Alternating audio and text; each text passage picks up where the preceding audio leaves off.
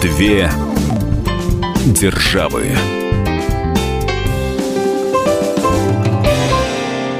Приветствуем всех слушателей радиостанции «Комсомольская правда». С вами Алексей Осипов, собственный корреспондент «Комсомольской правды» в Нью-Йорке. И журналист «Комсомольской правды» Ольга Медведева. Мы помним недавние события в абхазском курортном городе Гудауте, э, где произошел взрыв на складе боеприпасов. А тогда не только медики занимались э, пострадавшими, но и на помощь пришли волонтеры. И, собственно, кто вот они, эти э, волонтеры, которые ну, вот, окружают нас в обычной жизни, потому что они занимаются не только такими вещами, они занимаются уборкой каких-то территорий, помогают искать людей, подбирают там бездомных животных и так далее, помогают приютам. Да? Вот об этом обо всем мы сегодня поговорим. И в чем разница подхода именно к волонтерской работе в России и а, в США обсудим в течение а, часа. Лёш, ну вот э, ты чувствуешь вот эту какую-то принципиальную разницу? Вот есть отличие конечно, между американскими конечно. и российскими? Да, У меня ощущение, что в России вот волонтерская деятельность во всех ее проявлениях, это не обязательно там, я не знаю, медицина катастрофы или уход за э, бездомными животными или спасение каких-то редких видов э, животных, исчезающих э, или попадающих в Красную книгу. Это какие-то считанные единицы душ, людей, которых чаще всего называют чокнутыми, считают, что у них масса свободного времени, и или они безумные, не... которым нечем заняться. Безумные, да? которые, которые не состоялись, возможно, в этой жизни. А вот в Америке, в Новом Свете, да и в Европе я обратил четкое внимание на э, совершенно другую коннотацию, скажем так, волонтерской деятельности, это обязательная часть жизни современного человека, обязательное количество часов, минут, не суть важно, возможно, душевных сил, а возможно, даже и долларов или евро, которые человек вот тратит на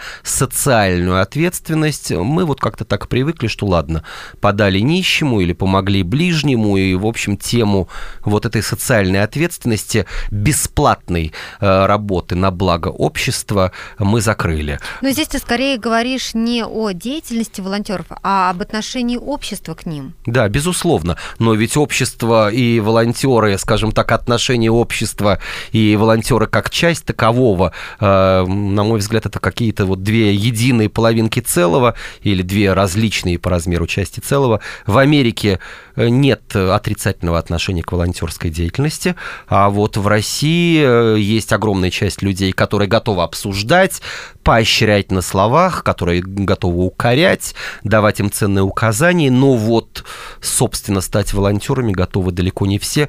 Э, вот как-то нет еще привычки или культуры в нашем обществе, э, что обычный человек вне зависимости от его социального статуса, вне зависимости от его дохода, от количества его детей у него э, должен еще и уделять время на благо общества как такового. Но это же не означает, что в Америке каждый готов стать волонтером.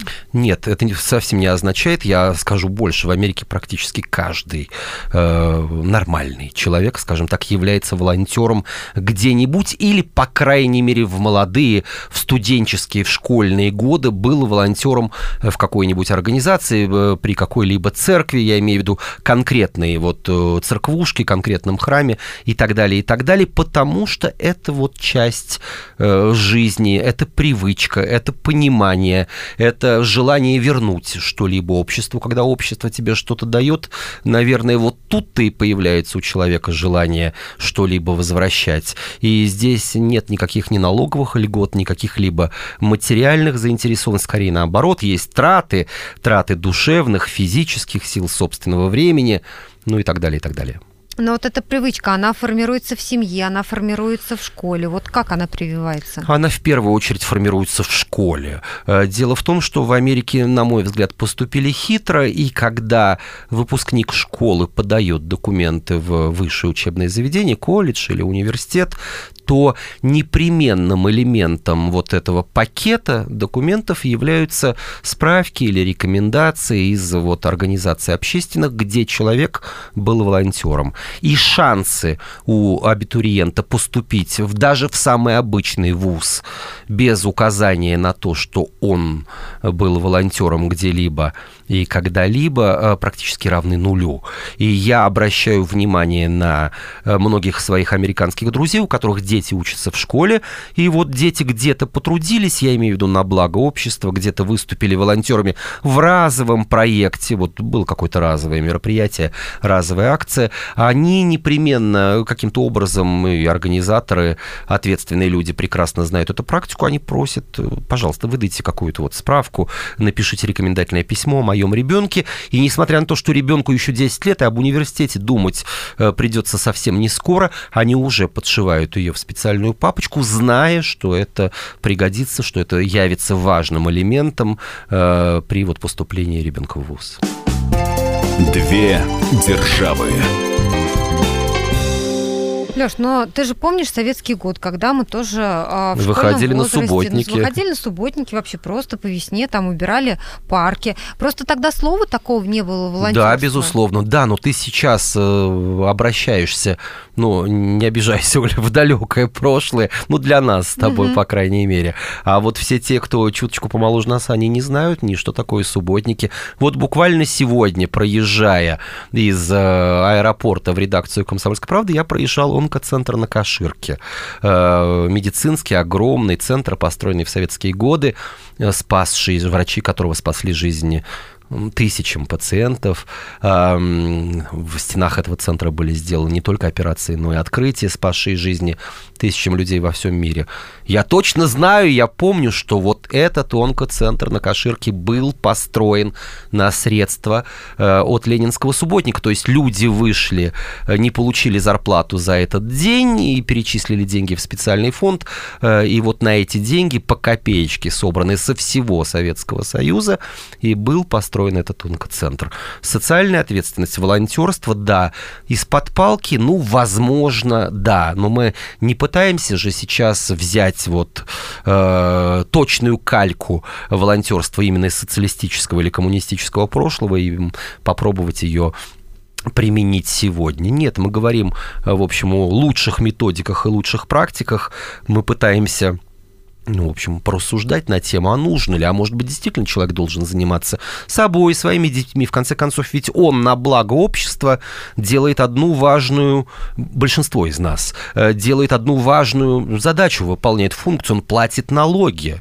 И, казалось бы, вот я оплачу налоги в государственную казну, и государство должно заниматься и помощью животным, и помощью неимущим, и помощью отстающим ученикам, и защитой природы, и э, непополнением увеличением, а как раз наоборот сокращением наименований позиций в Красной книге и так далее, и так далее. Но этого не происходит. Это идеал. До идеала мы вряд ли доживем в обозримом будущем, поэтому нужно быть еще и немного волонтерами.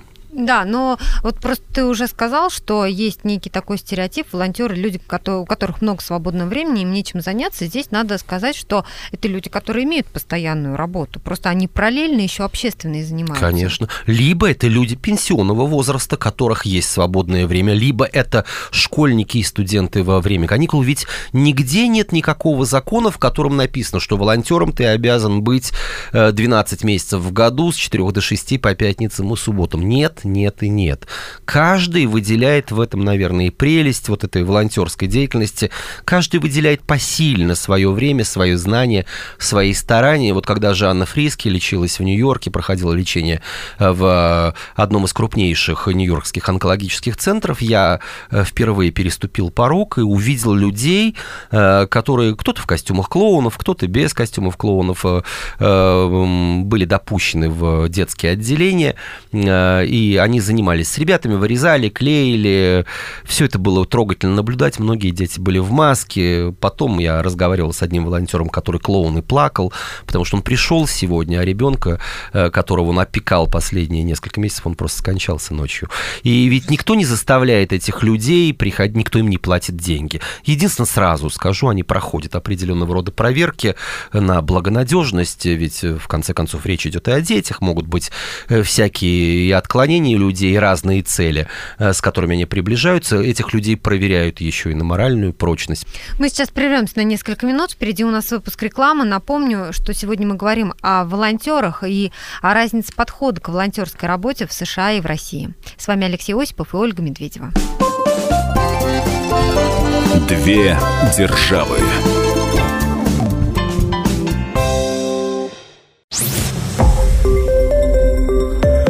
Радио «Комсомольская правда». Более сотни городов вещания и многомиллионная аудитория. Владимир 104 и 3 FM. Пермь 96 и 6 FM.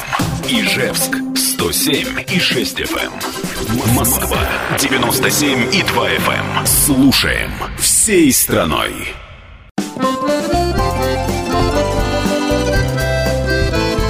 Две державы.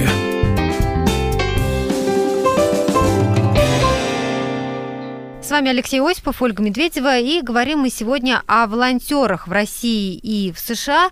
А, чем они конкретно занимаются, в чем а, разница подхода к волонтерской работе в нашей стране и в Америке. Леш, вот давай конкретнее поговорим о именно о сферах, где вот задействованы волонтеры. Мы уже с тобой называли э, вот уборку территории, да, в частности, я знаю, что это вот не только, например, субботники, да, а из Москвы ездят волонтеры э, убираться на Байкал. Да. То есть, э, ну, это довольно далеко. Со всех стран мира ездят на Эверест, поднимаются, ведь Конечно. там э, альпинисты оставляют мусор, оставляют там какие-то угли от сгоревших это костров. история. Да. Меня всегда это возмущает. Вот почему кто-то, вот волонтер, должен убирать за тем, кто, ну, вот не может э, выкинуть вот и во- Вот это и вопрос нашей программы, почему люди ездят на пикники, неважно, Байкал это или не Байкал, или какой-то подмосковный Вообще неважно, какой место. лесок. Почему вы мусорите в своем городе? Потому что люди совершенно оправданы, их упрекнуть нельзя, логика железная. Они говорят о том, я плачу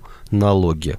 И, и что это И значит, государство в лице... Нет, государство в лице города, ведь я плачу вот налоги э, в казну города, неважно, Москвы или Нью-Йорка. И город должен заниматься уборкой тротуаров, э, мощением улиц и всем остальным.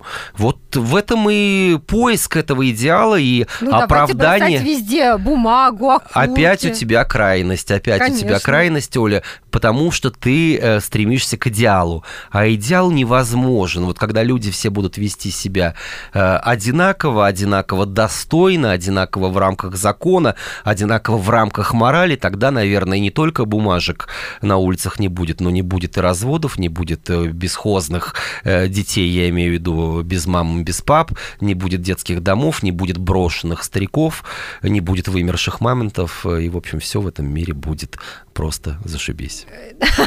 Не, это, конечно, прям, ты знаешь, практически закончил нашу программу, но на самом деле нет. Я только хочу сказать о том, что а, волонтеры большие молодцы, что они подряжаются на это, что они куда-то едут, что они действительно борются ну, за ту же экологию, например. Конечно. И еще раз давай, вот я считаю, что это должно быть главным рефреном программы. Они это делают совершенно бесплатно. Они, совершенно бесплатно. они порой даже и свои деньги тратят на билеты, на бензин, на да. проезд, на полиэтиленовые мешки для сбора мусора и так далее, и так далее. Да, они это делают. И, э, кстати, вот ты спросила про американский опыт, как, чего и где, ведь крупные, да и не очень крупные корпорации в Америке, фирмы, они тоже чувствуют социальную ответственность, и они провоцируют, скажем так, своих работников на подобного рода акции. Ну вот все те, кто летают э, э, самолетами э, самых разных зарубежных авиакомпаний, европейских, американских, садясь в кресло, смотрят обязательный ролик, связанный с определенной техникой безопасности при полете на самолете, но этот ролик всегда предваряется, ну, каким-то вступлением, каким-то видеовыступлением главы компании, главы э, этого акционерного общества, и он обязательно говорит о том, что вот мы еще и социально ответственные, мы поддерживаем там спасение пеликанов, или мы поддерживаем, э, даем работу женщинам африканских стран, чтобы они там э, не впадали в депрессию и не в проституцию. Мы помогаем самого разного рода меньшинствам, э, национальным и прочим, для того, чтобы они тоже чувствовали свою гордость и свое место в этом мире, и так далее, и так далее. То есть крупные корпорации э, являются в хорошем смысле слова провокаторами, они организуют всевозможные мероприятия, в которых, ну, в определенной степени обязывают работников участие принимать, и вот так вот люди потихоньку э, обретают понимание, что это действительно важно, что это в определенной степени почетно, и что тебе есть что сказать своим детям впоследствии, что э, я, как мама или как папа, не только всю жизнь учился, всю жизнь пахал, всю жизнь создавал хорошее будущее для своего ребенка, но я еще что-то сделал на благо общества. Две державы. Ты знаешь, вот говоря о волонтерах, самый яркий эпизод, который всплывает у меня в памяти, это когда несколько лет назад в Брянской области а, якобы, ну изначально была такая информация, пропал ребенок в семье. А, и родители заявили об этом в полицию, сказали, что вот у нас а, пропал, а там прям вот был чуть ли не грудничок, очень маленький угу. ребенок. И тогда волонтеры этой области подключили а, других там вот а, своих союзников в других областях из Владимира, я помню, приехали еще откуда-то. В общем, было прям вот несколько регионов, откуда волонтеры вот так вот скопом, так вот дружно просто отправились на поиски этого ребенка. К сожалению, история закончилась трагически. А, я напомню, что там изначально ребенок был мертв, к сожалению, сами родители его а, убили, но вот благодаря волонтерам, которые просто вот, знаешь, во всех точках просто искали, помогали таким образом полиции удалось а, выяснить вот эту правду. Да, сколько таких случаев, когда вот если говорить о правоохранительных органах, о ситуациях, связанных вот с подобного рода э, э, инцидентами, именно волонтеры спасали жизни или открывали, являли э, правду миру, обществу, органам следствия, все это они делали еще раз бесплатно, по порыву души, а сколько ситуаций было вот связанных с раз, разного рода катастрофами и катаклизмами, когда люди не вот бросали в блюдечко или в копилку денежку, или снимали с себя куртку и говорили, ну вот я вот отдал же, вот да, это да, но не стоит благотворительность подменять э, вот служению обществу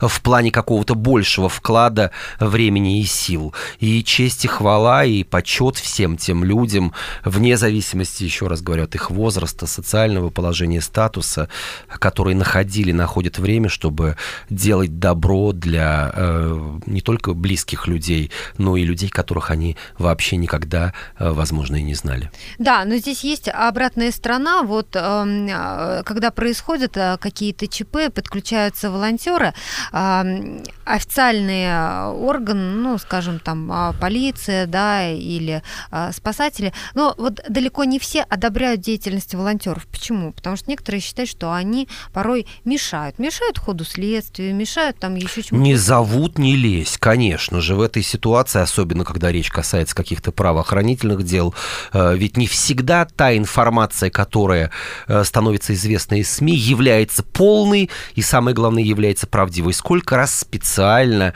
те же следственные органы выдавали на гора ложную информацию для того, чтобы да, сбить с толку э, преступников, заставить их пойти по неправильному следу и так далее, и так далее. Э, и это срабатывало, такие методики срабатывали. Но все, что касается жизни и здоровья граждан, в Америке, например, ты не можешь быть волонтером медицинской организации, если ты не имеешь специального образования. Ну как ты можешь оказать первую помощь? В конце концов, ты человека можешь просто убить. Да, конечно, если происходит какая-то стихийное бедствие, никто тебя не засудит за то, что ты попытался э, своими силами остановить кровь, сделать искусственное дыхание, никто не Но будет... это тоже надо уметь. Да, это тоже нужно нужно, ну, еще раз говорю, всякое бывает в этой жизни, и самолеты падают, и машины разбиваются, и рядом не оказывается человека, э, рядом оказываются люди, но ни один, ни один из них не знает угу. элементарных способов оказания первой помощи. Но в любом случае, если речь идет о профессиональной организации в США, именно не профессиональной, а вот я имею в виду организованной волонтерской деятельности, если это связано с какой-то спецификой, если ты педофил, если ты вор, если у тебя криминальное прошлое, если у тебя нет э, специальных э, медицинских навыков, э, тебя, конечно, ни близко не подпустят ни к ребенку, ни к пострадавшим, ни к э, каким-то медицинским сферам и так далее, и так далее. Когда помощь волонтеров во благо, а когда бывает во вред? Вот своим мнением поделился Михаил Пашкин, глава Московского профсоюза полиции. Помочь они, конечно, могут во многом, потому что сотрудников полиции и правоохранительных органов не всегда достаточно, чтобы провести какую-то массовую операцию там, по поиску ребенка, человека, пропавшего в лесу, заблудившегося. Использовать добровольцев, это, конечно, большой плюс. Для того, чтобы они ничем не навредили, нужно инструктаж проводить. И если это все будет сделано грамотно, то никаких вообще проблем с добровольцами не будет. Помощь от граждан добровольная, это всегда приветствуется приветствуется и должно приветствоваться государством. Небольшие огрехи там произойдут, но всегда бывает. Таруха бывает проруха. Если они ищут живого человека, обнаружили его, здесь никаких рекомендаций нет. А если они обнаружены труп, то, естественно, нельзя к нему подходить. Оградить нужно место э, происшествия от сторонних лиц, дождаться сотрудников полиции, и на этом их миссия закончена. Мы сейчас прервемся на несколько минут. Впереди у нас выпуск рекламы и новостей. Напомню, что говорим мы сегодня о волонтерах, как они работают в России России и в США. С вами Алексей Осипов и Ольга Медведева. Две державы.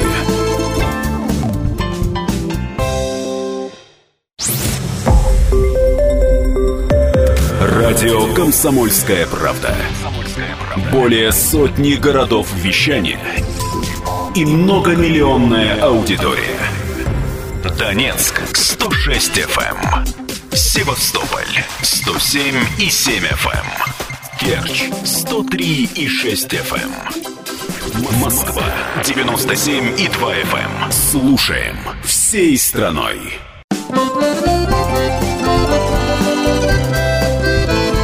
Две державы.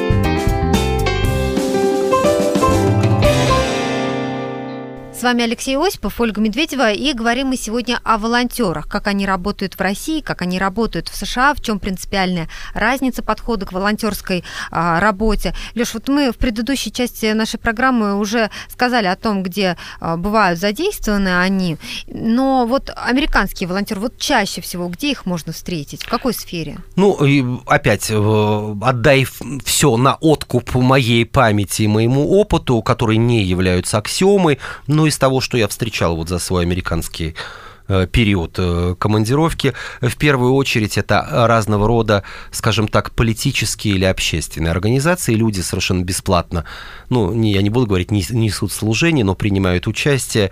Вот, например, выборы самого разного уровня.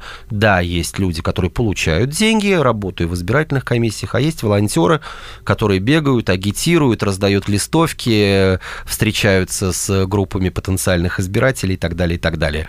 Ежедневный, скажем так, вот опыт.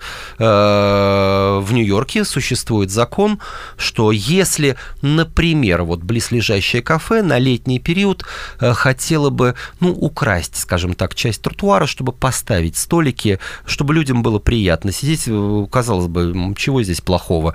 И заработка будет больше, соответственно, налоги в казну, и людям из близлежащих домов тоже будет приятно зайти в кафе и посидеть не внутри в кондиционированном помещении, а прохладным вечером на улице. Но есть, конечно же, и противники, э, люди, которые говорят, ну а зачем мне это нужно, это будет шум, гам, мне неудобно будет ходить, будет съедаться часть тротуара, вот я еще буду оббивать ноги, обходить. Разумеется, проводится слушание точно так же, как и вот в Москве, например. Ну. Кто этим занимается? Что этим будет заниматься владелец кафе? Он не в состоянии там обижать весь микрорайон. Этим занимается муниципалитет? Да нет, ему вообще наплевать на, по гамбургскому счету на эти столики, на эти стулья. И волонтеры на... этим занимаются? Этим занимаются волонтеры, которые, в общем, общем, переживают за судьбу микрорайона и хотят, чтобы э, вот в этом квартале было, ну, царили гармония и спокойствие. Они обходят людей близлежащих домов, которые несут ответственность, скажем так, вот за эту зону.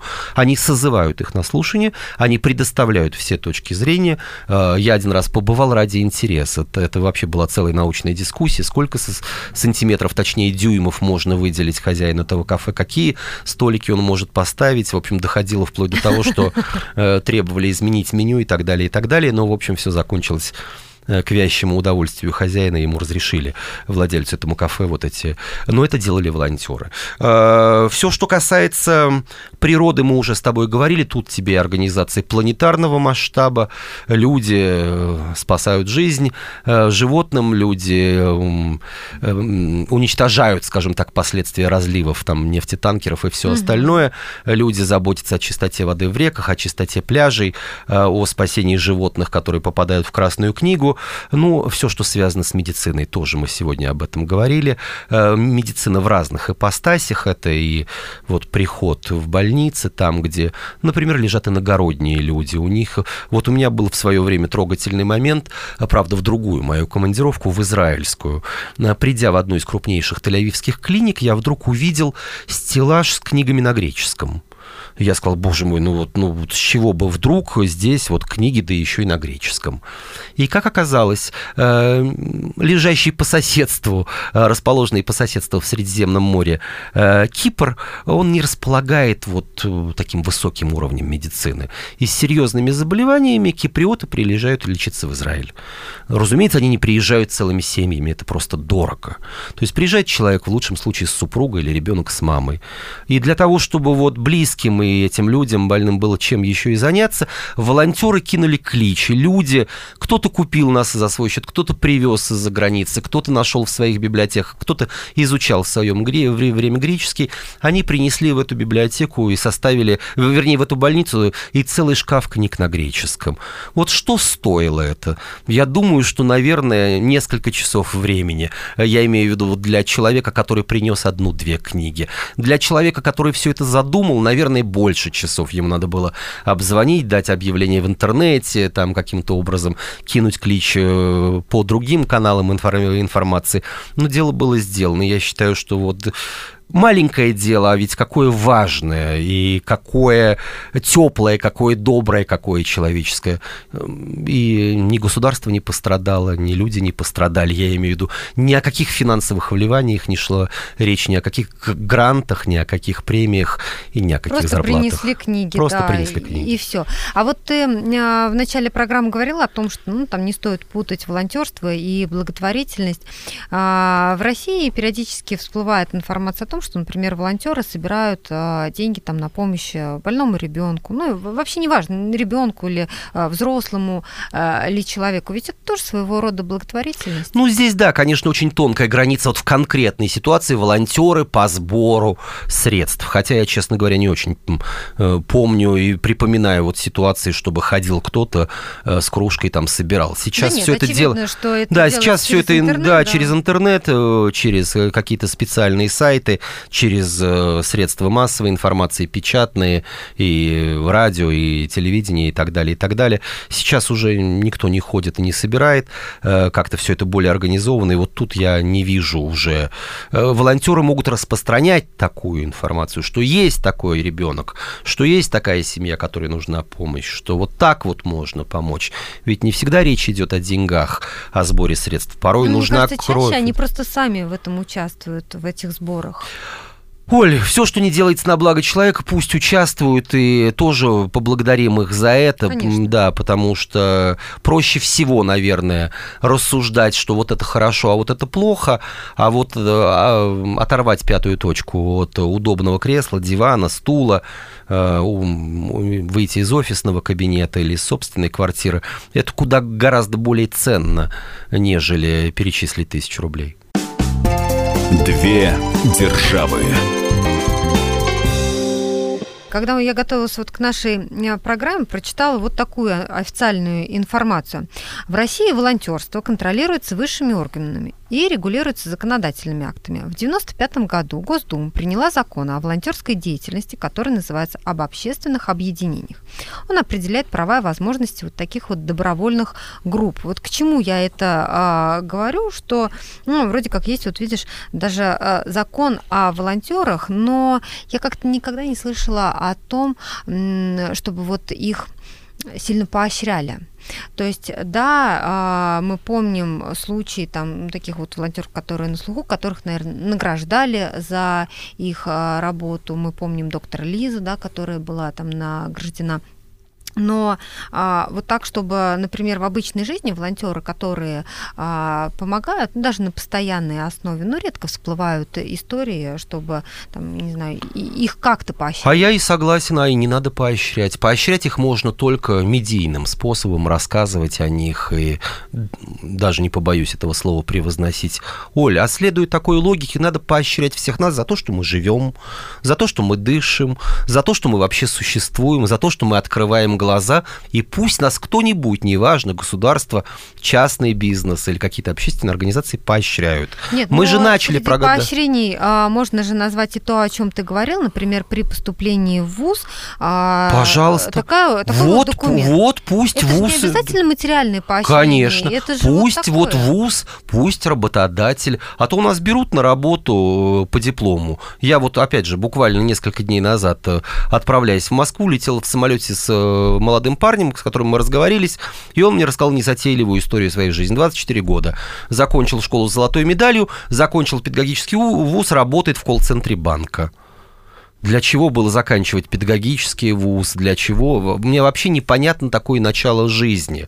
Зачем было выбирать ну, тогда педагог...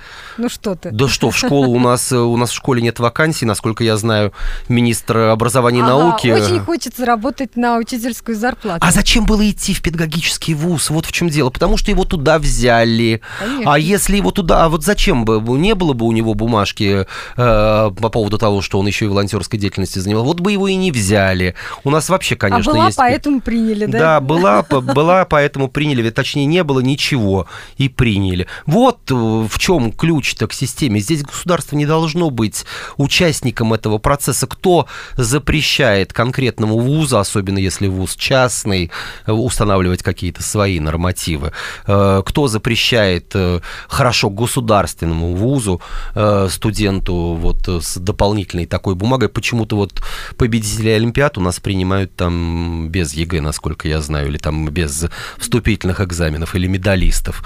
Так вот, добавьте к категориям таких. Для этого же не нужен ни указ президента, для этого не нужно там какого-то специального решения правительства. Все это может быть решено на министерском уровне легко и просто, и без каких-либо заседаний парламента и президентских комиссий. А вот в Америке, ну там, я не знаю, не во всей в Америке, а может быть в отдельных каких-то штатах, не предусмотрены какие-то льготы в какой-то сфере а, волонтерам? Нет, не предусмотрено, вот за исключением того, что я тебе сказал, при поступлении mm-hmm. в вузы и при поступлении на работу. Но что такое поступление на работу? В 50% случаев это, в общем, частная компания, частная корпорация. И на свое усмотрение. На свое усмотрение. Ну уж если ты э, активист-общественник в хорошем смысле, работаешь на благо общества и социально ответственный, и можешь это подтвердить, то у тебя есть однозначные преимущества при приеме на работу и, конечно же, при увольнении, в том плане, что уж если какой-то кризис, какое-то сокращение, ты подпадешь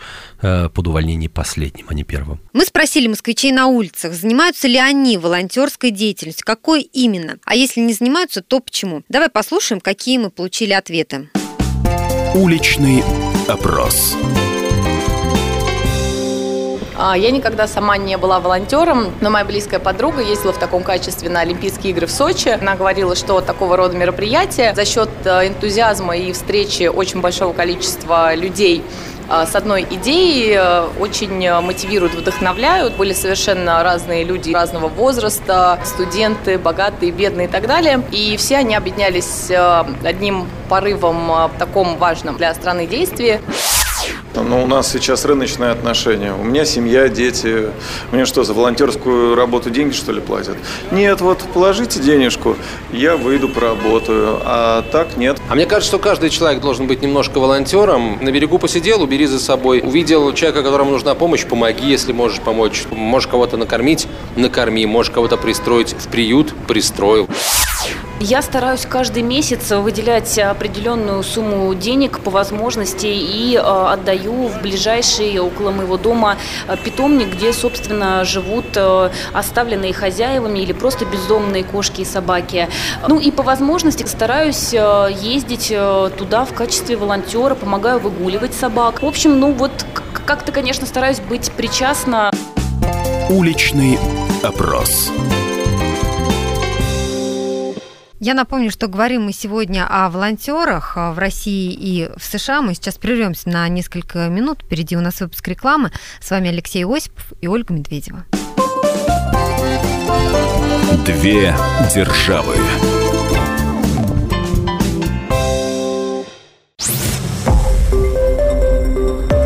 Радио Комсомольская правда".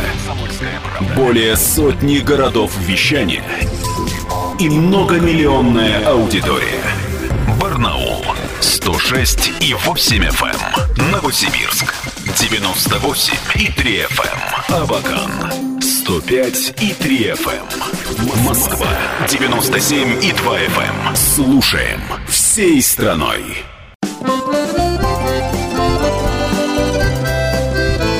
Две державы. С вами Алексей Осипов, Ольга Медведева, и говорим мы сегодня о волонтерах в России и в США. Леш, мы много раз с тобой в нашей программе «Две державы» упоминали о русской диаспоре в Америке. Вот они, э, живя э, там вдали от своей родины, вот они принимают тут такое э, участие в общественной жизни страны волонтером? Вот идут они куда-то? Принимали и принимают история угу. русской Америки. Она уже насчитывает несколько веков, и достаточно вспомнить вот и Толстовский фонд, который помогал людям, оказавшимся вдали от родины, и э, среди них много было людей пожилых, и была целая, по сути дела, ферма, э, целая усадьба, где вот волонтеры помогали этим пожилым людям. Э, Толстовский фонд, э, целый кусок русской Америки, советую многим почитать об этом. Была даже даже целая организация, она сегодня не существует, но она эм, является, скажем так, составной частью э, русского присутствия в США. Это русские волонтеры Америки была такая общественная организация. Э, ну, а если говорить о дне сегодняшнем, э, то, конечно же, да, есть, принимают, работают в самых разных отраслях и сферах. Но мне бы хотелось бы выделить, возможно, очень, ну, скажем так, деликатный, кому-то, может быть, покажется пропагандистский момент, но мне он кажется весьма важным, особенно в свете вот, э, охлаждающихся отношений между Москвой и Вашингтоном. Э, несколько молодежных организаций в Нью-Йорке, э, именно как волонтеры, именно благодаря их усилиям начался и бессмертный полк, и на 9 мая Манхэттен облетает самолет с георгиевской лентой. Они устраивают на русское Рождество парад снегурочек, раздачу блинов, и все это, в общем, не с пропагандистской целью, вот мы вот вас знакомим. Нет, они показывают, делают, еще раз подчеркну, бесплатно и за свой счет, что, в общем, Россия нормальная страна, дружеская, теплая, задорная, веселая, счастливая, что русские не враги. На 8 марта, например, они устроили акцию э, на Таймс-сквер, раздавали всем женщинам гвоздики, объясняли, почему они это делают. Угу. Вернее, не гвоздики, цветы. Э, и объясняли, почему они это делают. В Америке 8 марта очень малоизвестный день. Но есть и другие, в общем, общем... По сути, они еще американцев знакомят с праздниками с нашими. Да, а это часть культуры. Они же не знакомятся с какими-то там э, советскими или с какими-то пропагандистскими, с какими-то милитаристскими э, датами. Нет, нет, нет. Это вот просто элемент культуры. Э, но я бы посоветовал Оле связаться с э, президентом одной из таких организаций. Э, Ольга Зацепина, президент э, Российско-американского культурного фонда «Наследие». Он работает в Нью-Йорке уже более четверти века. И Вот э, все эти 25 лет в нем меняются уже целые поколения волонтеров. Э, зачем и куда они приходят, э, предлагаю расспросить Ольгу. Никто из наших людей не получает зарплаты. Мы все волонтеры. Я могу перечислить сотни людей за 15 лет, которые работали волонтерами во время проведения наших мероприятий. Конечно, на детском фестивале культур народов России во время проведения месяца русско-американской истории. В этом году в рамках месяца прошло более 30 мероприятий. Почему люди это делают и кто эти люди? Ну, во-первых, волонтерство широко распространено в США, это нормальное явление. Поэтому русские молодые люди, да и не только молодые, принимают участие в волонтерских программах города, которые тоже сотни. Помощь бездомным, когда в определенный день люди выходят и раздают еду бездомным. Есть специальные кухни, которые организуются по всему городу. Есть волонтерские движения, когда организуются команды, и люди выходят в школы и делают то, что сегодня там необходимо. Красят стены, заборы, сажают цветы. Люди выходят и облагораживают свои дворики, большие парки, чистят пляжи, помогают животным, э, выходят в зоопарки, в ботанические сады. Ну вот можно назвать любую сферу деятельности и жизни, где заранее объявляется, обращаясь к жителям соседним и по соцсетям, приглашая э, всех, кто хочет. И приходят сотни и сотни людей. И это всегда очень интересно. Я знаю, что даже э, молодежь и студенты, которые приезжают из России по программе Work and Travel, которые работают там временно, они тоже хотят прикоснуться к этому, узнать, потому что даже в общении с теми волонтерами, которые туда приходят, интересно узнать действительно, почему они это делают. А делают они, потому что они воспитаны в такой культуре. И это нормально и естественно. И я вижу, что в России происходит то же самое. И, ну, может быть, не всегда называют это имя волонтеры, но люди помогают, перечисляют какие-то свои деньги на в пользу тех, кто нуждается сегодня, больным детям, и не только детям, и отказываются называть свои имена. Это тоже волонтерство. Э, ну, в другом виде. Леш, ну ты вот а, в Америке видишь этих волонтеров? Скажи, вот что они себя представляют? Все-таки это люди какого возраста в основном? Это молодежь? Нет, это американцы. От э, мала до велика. Я знаю волонтеров 90-летнего возраста. Абсолютно разновозраст. Абсолютно разновозраст. Конечно, есть некий, скажем так, э, разрыв возрастной. То есть, когда у человека чуть больше свободного времени, когда он на пенсии и когда он молодой, когда он еще учится. У человека в возрасте от 25, скажем так, до выхода на пенсию Свободного времени чуть меньше, потому что у него и карьера, и, конечно же, семья. Дети растут, потом появляются внуки. А вот потом пенсия, э, красота и э, пожилых американцев и американок я вижу в самых разных ролях, если можно так сказать, волонтерских. Меня всегда это трогает для глубины души, и я бы очень хотел, чтобы вот этот опыт, опыт служения очень разумного, я же не говорю, уйдите в монастырь или уйдите, продайте квартиру, уйдите на службу. Общество нет, нет и нет. Один час в неделю, два часа в неделю, три часа в месяц, не суть важно. Какая-то малая толика такого вот э, дара времени, сил и частиц нашей души окружающему миру, она должна присутствовать в жизни каждого человека, вне зависимости от того, американец он или россиянин. Ты сам присоединялся к волонтерам в Америке? Да, присоединялся к конкретным акциям, э, ну, я не знаю, хвастаться, наверное, на это не очень прилично, но постараюсь быть вот опытом. Я являюсь волонтером одной организации, которая помогает э, людям, э, вышедшим из мест не столь отдаленных, которые отсидели в тюрьме, и их социализация порой бывает нулевой. Они отсидели по 25 лет, они даже не знают, что такое сотовый телефон, они не знают, что такое интернет, они не очень хорошо понимают что такое кредитная карта и все остальное.